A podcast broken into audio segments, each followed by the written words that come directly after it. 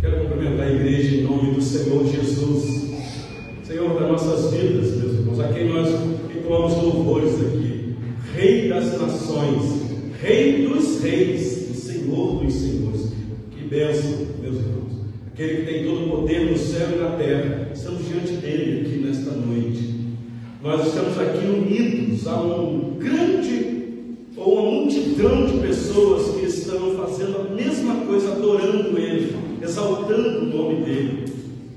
Povos de todos os lugares, línguas diferentes. Já pararam para pensar nisso?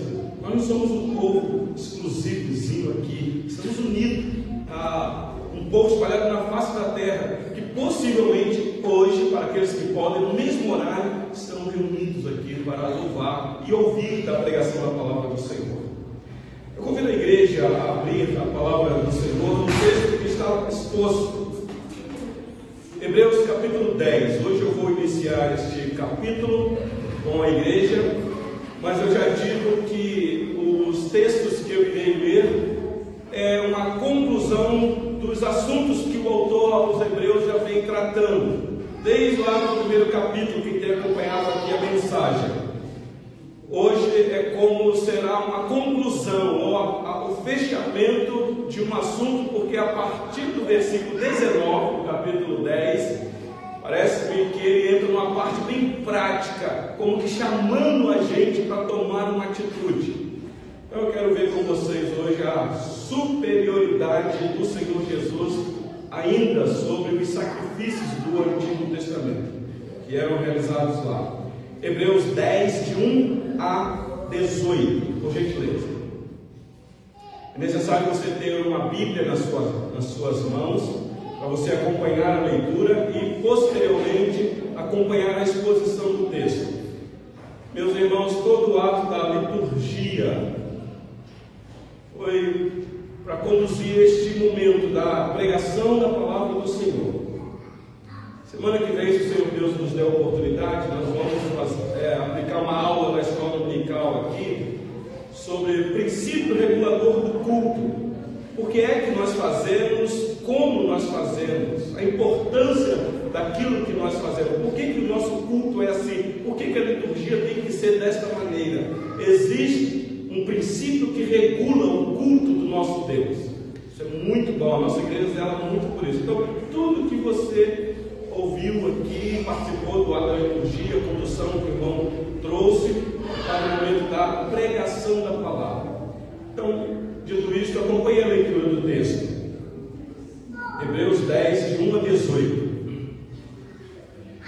E eu quero dizer que eu prego também para as crianças.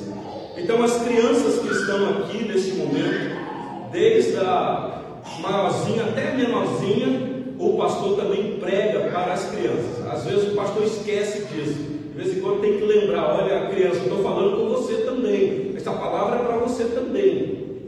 Então, eu louvo a Deus pelas crianças que estão aqui. Né? Se os pais puderem, aqueles que podem, conter um pouquinho a criança e dizer: olha, é a hora da pregação, atenta aí, junto com o papai e mamãe. Isso é importante, tá bom? Então, acompanhe a leitura aí, por gentileza.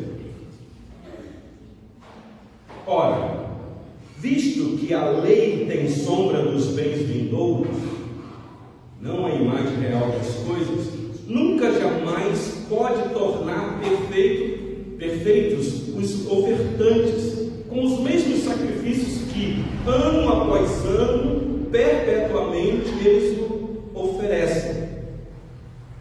De outra sorte, não teria cessado de ser oferecidos por quantos que prestam culto tendo sido purificados uma vez por todas, não mais teriam consciência de pecados? Entretanto, nesse sacrifício faz-se recordação de pecados todos os anos, porque é impossível que o sangue de touros e de bodes remova pecados. Por isso, ao entrar no mundo, diz: sacrifício e oferta não quiseste, antes um corpo me formaste. Não te deleitastes com holocaustos e ofertas. Então eu disse: Eis aqui estou. No rolo do livro está escrito meu respeito, para fazer, ó Deus, a tua vontade. Depois de dizer, como acima, sacrifícios e ofertas não quiseste, nem holocaustos e oblações pelo pecado, nem com isso te deleitaste, coisas que se oferecem segundo a lei, então acrescentou: Eis aqui estou para fazer, ó Deus, a tua vontade. Remova o primeiro para estabelecer o segundo. Nessa vontade é que temos sido santificados mediante a oferta do corpo de Jesus Cristo, uma vez por todas. Ora, todo sacerdote se apresenta dia após dia a exercer o serviço sagrado e a oferecer muitas os mesmos sacrifícios que nunca jamais podem remover pecados. Jesus, porém, tendo oferecido para sempre um único sacrifício pelos pecados, assentou-se à destra de Deus, aguardando daí em diante até que os seus inimigos sejam postos por estrado dos seus pés. Porque com uma única oferta aperfeiçoou para sempre quantos estão sendo santificados. E disto nos dá testemunho também o Espírito Santo, porquanto após ter dito, esta é a aliança que farei com eles depois daqueles dias, diz o Senhor. Porém no seu coração as minhas leis, e sobre a sua mente a escreverei. Acrescento, também de nenhum modo me lembrarei dos seus pecados e das suas iniquidades para sempre. Ora, onde há remissão destes, já não há oferta pelo pecado. Até aqui a leitura da palavra do nosso Deus. Vamos orar, meus irmãos, mais uma vez, porque é uma leitura extensa, texto um pouco complicado, se você não prestar atenção, e precisamos da iluminação do Espírito Santo, a quem inspirou o autor a escrever. Meus irmãos, se está aqui na Bíblia desta maneira, é porque é vontade do Senhor e a palavra de Deus. Então, é para o nosso ensino que foi escrito. Vamos orar mais uma vez, meus irmãos. Ó Deus, nós queremos agradecer ao Senhor, este momento em que o Senhor nos separa do mundo, para estarmos juntos aqui neste local, para ouvir da tua palavra, palavra bendita, santa, palavra que tem poder de realizar aquilo que mais ninguém tem, aquilo que é impossível para os homens, para o Senhor, diante a palavra do Senhor, a pregação da tua palavra, tudo é possível, ó Deus.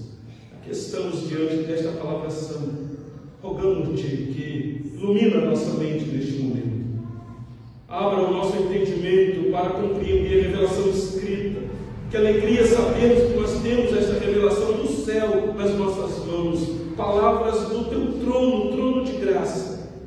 E agora, Senhor, depois de ler o texto, ajuda-nos na explicação e aplique nos nossos corações as grandes lições deste texto para viver de acordo com a vontade bendita do Senhor neste mundo. Eu rogo por mim, pelos meus queridos irmãos que estão aqui. E eu oro assim no nome do Senhor Jesus. Amém. Vocês têm percebido que o autor da carta, que nós não sabemos quem é, tem trabalhado a, superior, a superioridade de Cristo quanto a tudo no Antigo Testamento. Esta carta, meus irmãos, foi escrita para a gente que entende dos sistemas do Antigo Testamento. Por isso, eu sempre tenho dito que, pelo autor do livro, pelo, pelo título do livro, a gente identifica o seu público. São hebreus, não são é, brasileiros, especialmente mineiros. Por isso é que se eu já ler o texto e já tentar tirar algumas lições para nós aqui, eu posso me equivocar no que o texto está querendo dizer. Por isso a necessidade de chamar a sua atenção, de prestar atenção, pelo menos um pouco no contexto do texto. A carta que foi escrita para judeus, o autor, que nós não sabemos quem é, escreveu com uma intenção de tentar ajudar os irmãos judeus convertidos ao cristianismo, a exemplo de nós aqui nesta noite. Todos nós que estamos aqui, eu quero ver, na sua maioria, é, são convertidos ao Senhor Jesus, à fé em Cristo, o Messias, o ungido de Deus. E que agora esses irmãos aqui da carta, que eram todos judeus, estavam sendo tentados, assediados abandonar a fé. Muitos problemas, e até hoje é assim, meus irmãos. Os problemas da vida são grandes promotores em nossa vida em fazer com que a nossa fé se esfrie. E não são poucos que não aguentam e abandonam a fé. E desistem, dizem, não quero mais. Muito pesado para mim, é uma responsabilidade muito grande. Eu tenho que fazer morrer a minha natureza, eu tenho que abnegar, eu vou perder a minha liberdade. E aí não são poucos que dizem, eu não quero, porque eu quero viver a minha vida. E vai embora, desfrutar dos prazeres da carne. Lembra da parábola que o Senhor Jesus contou daquele filho rebelde que fez de tudo para pegar a herança do pai, saiu de casa e foi curtir a vida? É mais ou menos assim mesmo. E pasmem vocês, muitos já haviam tomado esta decisão. A ponto então agora de Deus usar um homem ou uma mulher, falo um homem ou uma mulher porque eu não sei quem, quem é o autor, alguém já disse que também pode ser uma mulher, por isso aqui não tem aqui a indicação, mas eu não penso assim. Eu já disse para vocês que eu suspeito quem é o autor desta carta. É um apóstolo, um apóstolo muito entendido do sistema judaico, da antiga aliança, da lei mosaica. Por isso é que ele fala desta maneira. Por isso, quando nós lemos a carta aos Hebreus, a gente fica sem entender muitas coisas. Então, a intenção do autor é dizer: não abandone a Jesus Cristo, a quem vocês ainda estão crendo nele. Porque se vocês abandonarem, vocês não vão encontrar ninguém superior, porque ele é superior a tudo na antiga aliança, a tudo, a Moisés, a Abraão, aos sacrifícios. E aqui é o ponto que eu quero chegar com vocês, é mostrando a superioridade do sacrifício de Cristo.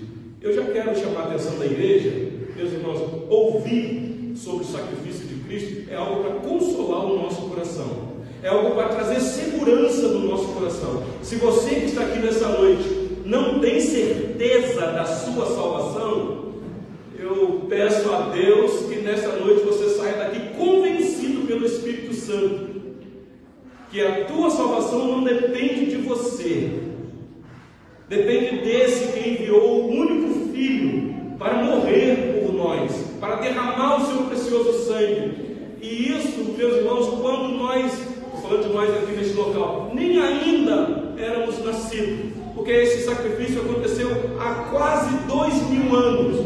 Como isso faz, é, é uma realidade hoje na minha vida.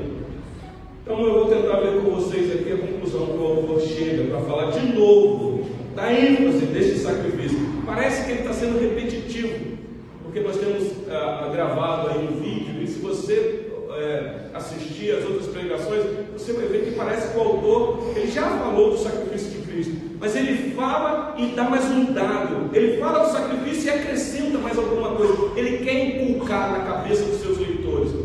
É um, um, um apóstolo amoroso, eu quero crer, que escreve dessa maneira. Então, meus irmãos, o que nós temos aqui é um conteúdo novo nesse capítulo. Mas é um novo que, quem está acompanhando as mensagens, não é um novo que você nunca ouviu, é um novo que você já ouviu. E ele vai trazer aqui um aprofundar, por isso que eu preciso da sua atenção no assunto. Ele quer que você preste bastante atenção, porque ele, ele crê que lá no capítulo 4, 5, quando ele vem falando da importância da pessoa ser madura na fé, ele preparou para dizer: o que eu vou falar, você precisa de maturidade. Crer que, apesar do tempo que nós já estamos fazendo a exposição desta carta, muitos de vocês aqui já estão maduros para ouvir o assunto que vai ser tratado aqui. Então, olha comigo, por gentileza, aí, o que ele fala nos versículos de 1 a 4. Ele vai dizer que todos aqueles sacrifícios da antiga aliança ou da primeira aliança eram ineficazes não tinham seu valor eficaz. Tinham um valor, mas não final. Olha comigo o versículo de número 1, por gentileza. Ele já começa assim: Ora, visto que a lei tem sombra dos bens vindouros, não a imagem real das coisas, nunca jamais pode tornar perfeitos os ofertantes, com os mesmos sacrifícios que após anos, perpetuamente eles oferecem. O judeu que pegou essa carta aqui entendia que era o ritual do sacrifício lá dentro da nação de Israel. O que o autor está dizendo é o seguinte: essa lei cerimonial que exigia que você, quando pecasse, ofertasse um animal para que o sacerdote pudesse sacrificar lá no altar, ou no tabernáculo, ou no templo, eram ineficazes, não removia pecado totalmente. Porque a lei anunciava uma realidade futura, tudo aquilo era sombra. Ele, aliás, ele usa essa palavra aí, é, visto que a lei tem sombra dos bens vindouros. É muito interessante isso daqui, meus irmãos, porque ele vinha falando de outras figuras, agora ele usa a palavra sombra. Ele já tratou desse assunto antes. Você sabe o que é uma sombra? A sombra aponta para alguma coisa. Às vezes você está andando na beira de uma estrada e aí de repente vem um caminhão enorme. E aí, pela sombra você percebe o tamanho. Aí quando a sombra passa, dá uma olhada, de repente a carreta passa. Meu Deus. O que é interessante é que a sombra te atropela e não acontece nada com você. Mas se a carreta te atropelar, então é disso que ele está dizendo. Tudo era sombra, não tinha efeito. Você sabe como que é isso? Reverendo Augusto Nicodemos, uma vez, explicando essa figura que eu achei interessante. A figura é dele, a linguagem é minha. Dizendo que é mais ou menos quando você conversa com uma pessoa, ou aliás, você está na espera de uma pessoa, e essa pessoa ainda não chegou perto de você, só que ela está vindo. Então, da maneira que ela vem, dependendo do foco da luz, você percebe a sombra dela. E aí, ela está vindo, a sombra está se aproximando cada vez mais, a sombra chegou, a sombra mostra quase que perfeitamente o corpo da pessoa, você dependendo do tamanho da pessoa, do espaço que a pessoa tem. Mas de repente a pessoa chega na sua frente e a sombra não vale de nada. É disso que o autor está dizendo. Quanto à lei, meus irmãos, preste atenção. Aquela lei cerimonial, ele está falando para os judeus: se vocês voltarem para a antiga aliança, vocês vão voltar para a sombra. A sombra não tem o seu efeito, aponta para uma realidade. Capítulo 8, versículo 5. Vira a página da sua Bíblia aí, se você tiver no celular, você procura aí. Hebreus 8, 5. O autor havia dito o seguinte sobre o serviço dos sacerdotes, os quais ministram em figura e sombra das coisas celestes, assim como foi Moisés divinamente instruído quando estava para construir o tabernáculo. Ah, nós já passamos por aqui. Então ele já tinha dito, é figura, é sombra, só que agora de novo ele quer lembrar. Isso aqui para nós é instrutivo. Presta atenção no detalhe. Ah, às vezes as pessoas falam assim, ah, pastor, parece que às vezes o sermão o senhor é muito repetitivo, porque o senhor já falou aquilo, está gravado, o senhor repetiu de novo.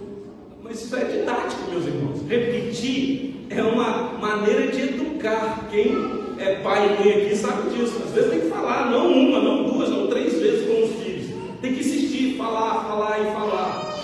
É isso que o autor está dizendo está aqui mostrando, e de novo ele mostra para os irmãos entenderem o raciocínio. Mas olha comigo o versículo 2, gentileza. Olha aí na sua Bíblia.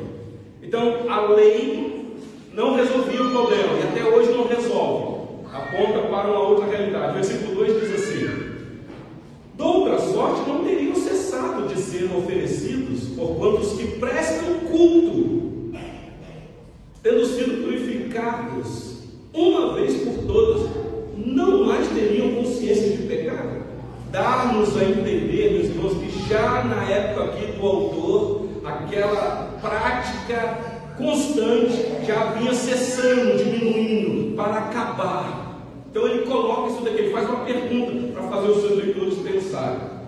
É como que ele dizendo, olha, a finalidade do sacrifício do Antigo Testamento era apenas apontar para um sacrifício que está por chegar. Meus irmãos, era assim mesmo. É porque nós estamos longe daquele contexto. Todo judeu vivia da expectativa do Messias. É o servo sofredor, aguardando a profecia de Isaías 53 se cumprir. Quando ele chegasse, ele seria moído. como uma ovelha muda indo para o matador. Todo judeu aguardava essa promessa, meus irmãos. E agora a promessa chegou. O Cordeiro de Deus que tira o pecado do mundo já tinha sido sacrificado. Eles abraçavam a fé, estavam lá servindo, mas de repente alguma coisa no caminho aconteceu que eles falaram assim, não, não, não. Será que é ele mesmo? Não dá para seguir esse, porque é muito pesado. A porta é muito estreita. O caminho é apertado demais. Eu preciso trilhar um caminho mais fácil, mais largo, que não tenha tanta cobrança. Então muitos estavam abandonando. Talvez aqui nesta noite, estou vendo jovens, adolescentes que estão nos ouvindo, possam estar enfrentando este mesmo drama. Porque o pai pega no pé ou a mãe, porque quer ver o filho ou a filha santa no caminho do Senhor, e às vezes fica ah, ah, muito pesado para mim. É, é muita exigência. Não dá não. Mas a pergunta que eu te faço é: se você abandonar Cristo, filho que está aqui, você vai encontrar um outro Salvador? Onde? Em que local? Você, se você abandonar esse Salvador, você vai encontrar sombra. Cuidado com o vale da sombra da morte. Cuidado, cuidado. Então, o sacrifício do Antigo Testamento apontava para o sacrifício perfeito que o Senhor Jesus iria realizar na cruz do Calvário. Versículo 3, por gentileza, 3 e 4. Olha aí na sua Bíblia. Entretanto, nesses sacrifícios faz-se recordação de pecados todos os anos. Está falando do sacrifício da antiga aliança. Porque é impossível que o sangue de touros e de bodes remova pecado. Ele está deixando isso bem claro, meus irmãos. Os sacrifícios do Antigo Testamento não resolviam o problema. Agora Cristo é o fim destes sacrifícios de animais, de touros, de bodes. Aliás, o apóstolo Paulo, quando escrever Romanos capítulo 10, versículo 4, chega a nos dizer que Cristo é o fim da lei. A lei se cumpre em Cristo, meus irmãos. Então, olha só que maravilha. A lei que nos condenava que nos acusava de noite. Pô, aí pegando aqui o judeu, por mais que ele oferecesse sacrifício lá para o sacerdote, é, para ser o animal para ser sangrado, aquilo não, não resolvia, não removia pecado. O pecado ainda estava lá, todo ano, todo ano, todo ano. Então ele está dizendo: olhe para Cristo, Cristo e somente Cristo. Por gentileza, versículo 5 a 10 ele vai mudar a tônica agora. Ele está dizendo, ele quer convencer os seus leitores, os sacrifícios são ineficazes, mas agora eu vou apresentar para vocês um sacrifício eficaz e completo, o sacrifício de Cristo. Olha o versículo 5. Por isso, ao entrar no mundo, diz: sacrifício e oferta não quiseste, antes um corpo me formaste. Meus irmãos, o que o autor está tá fazendo citação de um texto do Antigo Testamento que já apontava a vinda do Messias, ou seja, a vinda de Deus que iria se vestir em pele humana, ele iria ser gente, iria ter um corpo. Meus irmãos, a ineficácia dos sacrifícios da antiga aliança exigia, exigia necessariamente essa verdade. Ninguém mais poderia fazer isso nenhum sacerdote, nenhum patriarca, nem Moisés, ninguém. Por isso a insistência do autor: Cristo é superior a tudo na antiga aliança, judeu convertido. Porque ele ofereceu um, um sacrifício perfeito, e o sacrifício dele é completo, porque este sacrifício remove o pecado, e aqui está a nossa segurança, o nosso, nosso conforto. Olha o versículo de número de número 6. Não te deleitaste com holocaustos e ofertas pelo pecado. Então eu disse, versículo 7, Eis aqui estou, o rolo livro está escrito a meu respeito, para fazer, ó Deus, a tua vontade. Vocês devem lembrar uma das orações do Senhor Jesus naquela noite agonizante no jardim do Getsemane, quando sabendo que ele iria enfrentar, ele ora ao Pai, dizendo: se possível fosse passar dele este cálice amargo, cálice da ira de Deus, contudo, era um filho obediente, não seja feita a minha vontade. Meus irmãos, eu acho que eu já disse isso aqui em outro sermão e eu repito. Nós servimos a um Deus encarnado que veio a esse mundo para não fazer a sua vontade. Eu estou falando da pessoa de Cristo. Se Ele é o nosso alvo para seguir e Ele não veio fazer a vontade dele, por que é que eu tenho que fazer minha? Então faz uma análise no teu coração nesta noite. O quanto você faz a tua vontade. Aqui está, meus irmãos, a exigência de uma abnegação total para a igreja. É isso que autor está dizendo, não abandone a sua fé, ainda que é duro você negar a sua vontade. Porque o teu Salvador também não veio fazer a vontade dele. Então, não sei se você prestou atenção, o autor diz assim, ó, Deus não tem prazer no sacrifício da antiga aliança. E depois eu vou aplicar isso, o que isso tudo tem a ver com cada um de nós aqui nesta noite. O nosso querido irmão leu aqui o Salmo 40, ele fez aqui uma breve, um breve comentário. Você olhou lá, é uma citação do Salmo 40 que o autor está fazendo aqui. Ele está pegando o texto do Antigo Testamento para convencer aqueles amantes do Antigo Testamento, por assim dizer. É como que dizendo, vocês conhecem o Salmo 40, escrito por Davi. O que é que o Salmo 40 já disse? Que Deus não agrada desses sacrifícios, porque isso não tem efeito.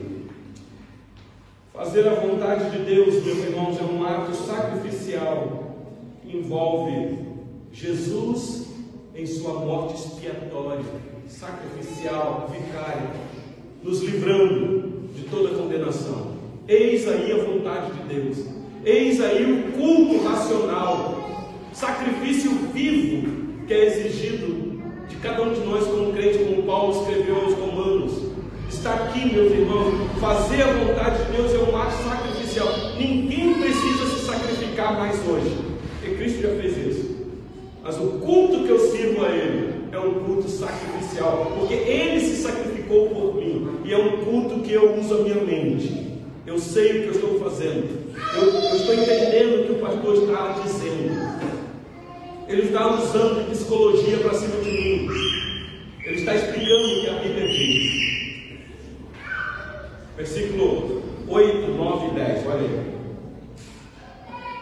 Depois de dizer, como acima, sacrifícios e ofertas não quiseste, nem holocaustos e oblações pelo pecado, nem com isso te deleitaste coisas que se oferecem segundo a lei. Então acrescentou: Eis aqui estou para fazer, ó Deus, a tua vontade.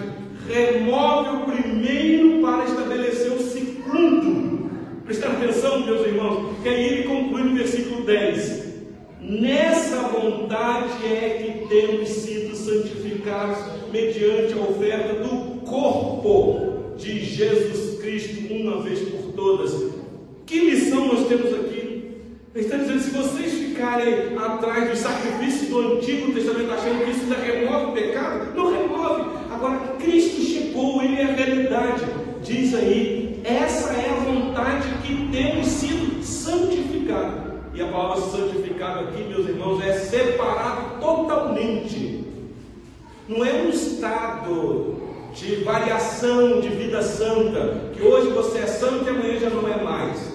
Porque hoje você andou nos caminhos do Senhor e amanhã você caiu.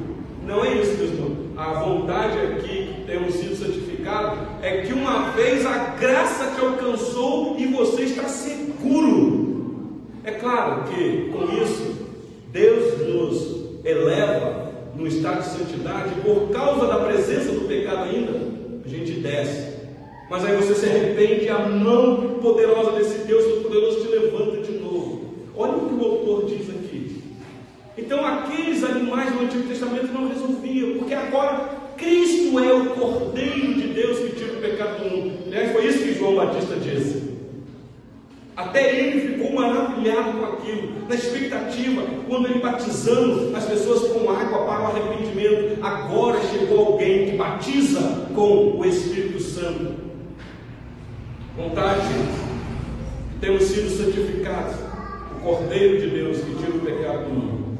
Então ele apresentou essa eficácia de Cristo. Mas agora, para encerrar, meus irmãos, dos versículos 11 a 18, ele vai unir as duas coisas, como que fazer um fechamento. Olha comigo aí, por gentileza, o versículo 11. Ele quer chamar a atenção dos seus ouvintes e leitores, fazendo uma comparação entre esses sacrifícios. Parece que o autor aqui subestima a nossa capacidade de entender as coisas. É como dizer assim, olha, eu vou falar de novo, porque parece que vocês não entenderam. Olha o versículo de número 11. Ele vai dizer que o sacrifício da antiga aliança não servia para tirar pecado. Verso 11. Ora, todo sacerdote se apresenta dia após dia. Isso aqui está falando lá do pátio, do ato, que tinha o altar do lado de fora. Todo dia tinha matança de animais. Meus irmãos, leiam um pouquinho sobre isso. Os comentaristas nos dizem que era uma. Como é que eu vou usar a palavra técnica? É, é matança demais, muito sangue derramado, um negócio horrível. Se você visse lá, não ia te agradar. Todo dia matando animal, todo dia a gente chegava lá, olha aqui o animalzinho que eu peguei. Outros chegavam, pensa o sacrifício dos sacerdotes, dos levitas. Abrindo um parênteses aqui, para quem acha que levitas é só para cantar. Dá uma lida nisso aqui para você entender qual era o verdadeiro serviço dos levitas da antiga aliança, meus irmãos matança de animal todo dia, muito sangue, muito sangue, sangue demais. Mas olha o versículo 11: ora, todo sacerdote se apresenta dia após dia a exercer o serviço sagrado e a oferecer muitas vezes os mesmos sacrifícios que nunca jamais podem remover pecado. Parece redundante aqui, né? Nunca jamais. Isso é nunca. Se é jamais, Deus está dando uma ênfase. É para mostrar que aquele sacrifício não se servia para tirar pecado, não tirava pecado. Mas olha o versículo 12 e 13. Ele diz assim: Ah, o sacrifício de Cristo, ah, esse é eficaz e único. Olha o versículo 12 e 13. Jesus, porém, ele oferecido para sempre. Ah, meus irmãos, é aqui que está um único sacrifício pelos pecados, assentou-se à destra de Deus, aguardando daí em diante até que os seus inimigos sejam postos por estrada dos seus pés. Meus irmãos, essa discussão aqui foi também é, tratada pelo apóstolo Paulo na igreja da cidade de Corinto muita gente lá que não acreditava na ressurreição de mortos. E com isso eles estavam dizendo que não acreditava também que Jesus ressuscitou e subiu, assentou à direita da majestade das alturas e tem domínio. Está na sua ação de governar o mundo, colocando os inimigos debaixo dos pés. Aí Paulo tem que escrever uma carta para aquela igreja. Depois vocês leiam em casa com calma. Todo o capítulo 15 da primeira carta de Paulo aos Coríntios, tratando disso daqui, Deus por isso a minha suspeita de que esse autor aqui é o apóstolo entendido desse sistema todo. Ah, meus irmãos, vocês prestaram atenção, nós acabamos de cantar aqui, ó Rei das Nações. Quem não temerá, quem não louvará esse rei, meus irmãos? Nós temos agora um rei e sumo sacerdote nas alturas, você já parou para pensar nisso? Como sacerdote, meus irmãos, eu já falei aqui incansável vezes, está a interceder por nós, pecadores, porque não sabemos como orar, como convém. Ele nos auxilia lá no alto, a destra da majestade, nos auxiliando na nossa oração. Por isso, ore, por isso, clame a Deus. Mas como rei, meus irmãos, ele tem um reino, ele reina, ele é rei das nações, ele tem poder, não só poder, ele tem todo o poder, o único que governa de maneira sublime, exemplar, perfeito, sem falha, imperfeição nenhuma.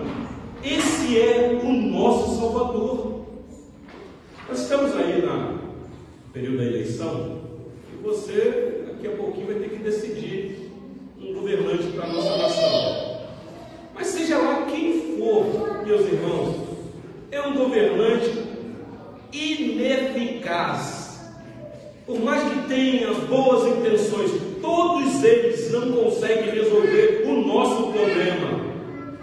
Nenhum deles, política humana nenhuma, resolve alguns problemas.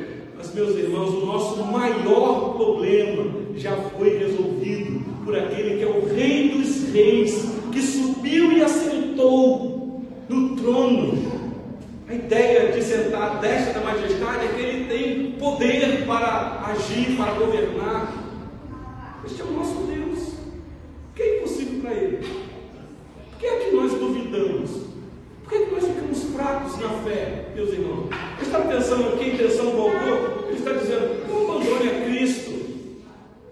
Não banalize o sacrifício de Cristo. Aliás, capítulo 10, em sequência, você vai ver o que o autor vai dizer para aqueles que pisam o sangue do Filho de Deus. Ponto ele dizer no finalzinho do capítulo 10: horrível coisa é cair nas mãos do Deus vivo. E aí ele pega os seus leitores e dá um sacolejão neles, para ver se eles acordam. Nós temos aqui, meus irmãos, alguém que é rei, que reina e com poder e graça. O apóstolo Paulo, escrevendo aos Romanos, capítulo 10, de capítulo 14, versículo 17, ele diz assim: Porque o reino de Deus não é comida e nem bebida, mas justiça e paz e alegria no Espírito Santo. Ah, meus alegria no Espírito Santo, porque o Espírito Santo é aquele que traz satisfação plena na nossa vida. Por isso é que eu estou convencido para curar depressão, angústia profunda, tristeza, desânimo, se não for um problema patológico, eu estou convencido que o Espírito Santo é essa alegria, é esse prazer, é esse que te faz ter gosto na vida. E aí você já pode fazer um balanço na sua vida. Você que está aqui nessa noite, se você tem andado desanimado, triste, angustiado, se não foi diagnosticado patologicamente, eu te aconselho a questionar a sua salvação. Porque, meus irmãos, aquele que tem o Espírito Santo, como diz aí os nossos queridos irmãos pentecostais, ele passa na prova dando glória a Deus. E é assim mesmo, meus irmãos, é assim mesmo. Ele trinca os dentes e vai, ele persevera até o fim, ele é resiliente, ele não fica procrastinando, ele vai para frente. Que bênção ter a alegria do Espírito Santo em nossas vidas. Então, versículo 14, por gentileza, olha aí comigo. Olha a santificação aqui da igreja, verso 14, Hebreus 10, 14. Porque com uma única oferta aperfeiçoou para sempre quantos estão sendo santificados. Sendo santificados? Você foi santificado, está sendo santificado e será na volta gloriosa dele totalmente santificado. Versículo 15 a 17. E disto nos dá testemunho também o Espírito Santo, porquanto após ter dito, esta é a aliança que farei com eles depois daqueles dias, diz o Senhor porém no seu coração as minhas leis, e sobre a sua mente as inscreverei. Acrescenta, também de nenhum modo me lembrarei dos seus pecados e das suas iniquidades para sempre. Meus irmãos, eu não quero aqui ser leviano com a palavra do Senhor e te incentivar a viver na prática do pecado. Mas eu tenho que ser sincero com você que está aqui nessa noite, que é um servo piedoso, que às vezes fica carregando culpa por causa do pecado. Talvez você fica pensando, não, isso que está acontecendo comigo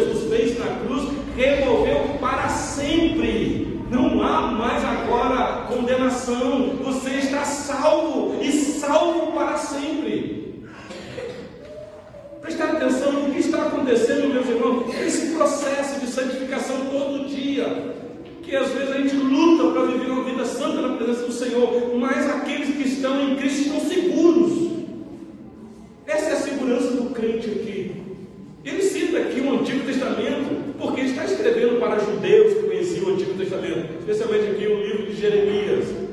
Olha, a ação vem do alto, é Deus que prometeu que ele vai escrever no coração, porque externamente ninguém consegue cumprir. E aí, para encerrar, versículo 18, olha aí na sua Bíblia. O sacrifício de Cristo pôs fim a todos os sacrifícios pelo pecado. Ora, onde há remissão destes, já não há oferta pelo pecado que o autor está dizendo assim, não adianta vocês, judeus, quererem praticar mais sacrifício. É, a gente aqui não, não é disso. Eu venho de uma religião, meus irmãos, que até hoje não pratica rituais de sacrificar animais. Deus me salvou desta religião. Mas existe até hoje religiões que têm essa prática de derramar sangue de animais. Mas para nós, os cristãos, temos a palavra de Deus em nossas mãos, nós temos a informação de que onde há remissão, para nós já foi tirado o pecado, Cristo é o nosso Cordeiro Pascual, já não há mais oferta pelo pecado. Então, você não precisa se sacrificar. E eu quero concluir esta palavra, meus irmãos, sempre fazendo perguntas. Deixa eu dizer uma coisa para vocês. Nunca pense que eu vou tocar num ponto delicado, eu sei disso. Que ao você ofertar, a, a entregar o seu dízimo na igreja, isso é um sacrifício. Não é, meus irmãos. Porque às vezes as pessoas pensam que é um sacrifício. Não, eu vou lá e eu vou até fazer um voto, Senhor, estou dando, o Senhor sabe que eu preciso disso. O Senhor sabe que eu preciso resolver esse problema, porque o problema está presente ainda em mim. Meus irmãos, não é assim. Nada que você faz, a leitura que você faz da Bíblia toda durante um ano, não é sacrifício. As vindas que você vem no culto aos domingos, após domingo, não é um sacrifício. Nesse sentido de você querer da parte de Deus qualquer favor. Por isso é que nós, quando nos encontramos aqui, não viemos aqui para buscar a nossa bênção. Eu sei que talvez alguém te ensinou, vai lá para você buscar ou encontrar a tua bênção. Meus irmãos, a nossa bênção é que nos encontrou, nós já fomos achados por Deus, deixamos salvos. O que nós fazemos com isso tudo que eu disse? Ler a Bíblia, ofertar, contribuir com os dízimos, vir à igreja, ajudar o próximo, isso tudo nós fazemos por gratidão. Porque, meus irmãos, nós já estamos salvos nós já estamos santificados. E isso o autor diz que o testemunho disso é o Espírito Santo.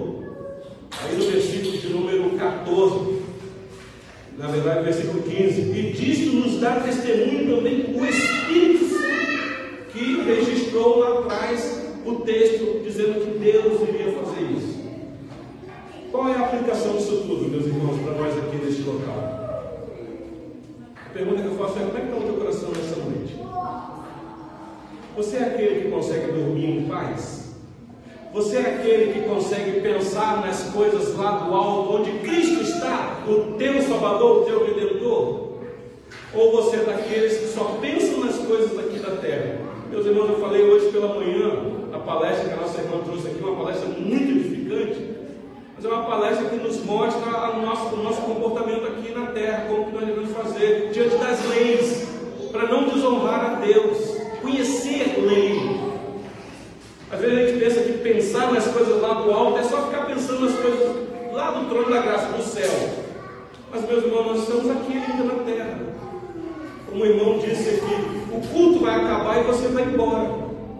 O que isso tudo aqui tem a ver com você? Eu não sei que tipo de decisão você precisa tomar amanhã ou hoje ainda. Ouvir que o teu Salvador tirou todos os teus pecados, que não há mais condenação para você, que se nessa noite ele voltar, você está garantido na glória eterna. Que diferença isso faz para você? Isso alegra o teu coração? Isso te traz paz? Te traz alegria no Espírito Santo? Ou você precisa de outras coisas mais para completar a alegria? Meus irmãos, que temos bênçãos da parte do Senhor, não tenho dúvida. E eu digo para você, sempre venha na igreja porque existe grandes possibilidades de você sim ser abençoado. Não tenha dúvida disso. Ouvindo louvores, recebendo oração, a bênção no final do culto. Isso é bênção, meus irmãos.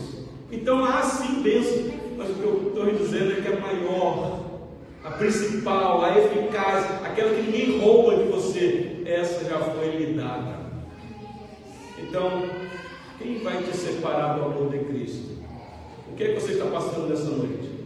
Será tribulação, angústia ou perseguição, fome ou nudez? O que é que vai te separar? Nada, nada nos separará do amor Nada, absolutamente nada. Então, nesse momento, eu convido a igreja a colocar sobre os pés. Eu convido os nossos queridos irmãos do louvor, nos auxiliem na administração deste